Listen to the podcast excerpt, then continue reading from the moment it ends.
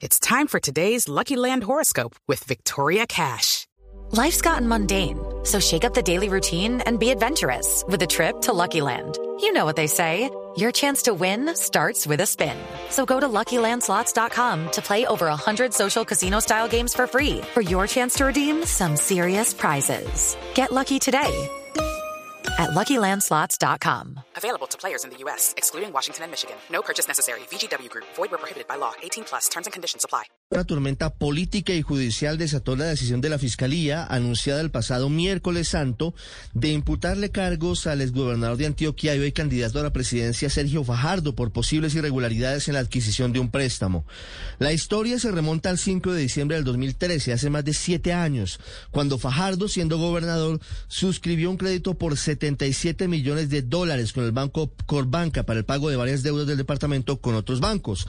Según la Fiscalía, hizo esto sin estudios que demostraran que era necesario solicitar el préstamo en moneda extranjera y sin contratar un seguro de riesgo cambiario. Según la Fiscalía, en 2013, en el momento en el que se tomó el préstamo, el dólar costaba 1.926 pesos, mientras que en 2015 ya superaba los 3.140 pesos y a 2020 había causado un detrimento patrimonial superior a los 320 mil millones de pesos.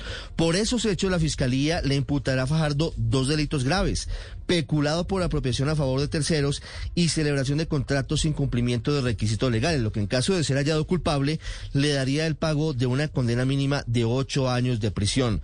Fajardo anunció que pedirá un comité encabezado por el fiscal general Francisco Barbosa para que se revoque la imputación de cargos en su contra y se defendió argumentando que la compra de un seguro cambiario hubiera sido en ese momento mucho más costoso que el propio préstamo.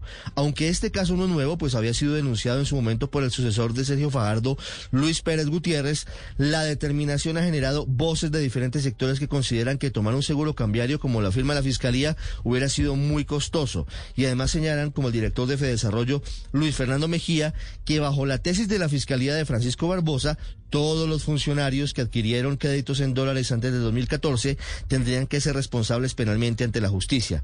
Por otro lado, en materia política hay prácticamente unanimidad en el respaldo del exgobernador Fajardo, desde la senadora del Centro Democrático Paloma Valencia hasta el senador y candidato presidencial Gustavo Petro, consideraron inapropiada la decisión y algunas voces se pronunciaron en el sentido de considerar que en esta determinación la Fiscalía está actuando con motivaciones electorales, buscando cerrar la puerta de la Casa de Nariño a uno de los más firmes aspirantes a la presidencia en el 2022. En cualquier caso, la última palabra la tendrá un juez de la República. Judy was boring. Hello. Then Judy discovered ChumbaCasino.com. It's my little escape. Now Judy's the life of the party. Oh, baby, Mama's bringing home the bacon. Whoa, take it easy, Judy. The Chumba life is for everybody. So go to ChumbaCasino.com and play over 100 casino style games. Join today and play for free for your chance to redeem some serious prizes.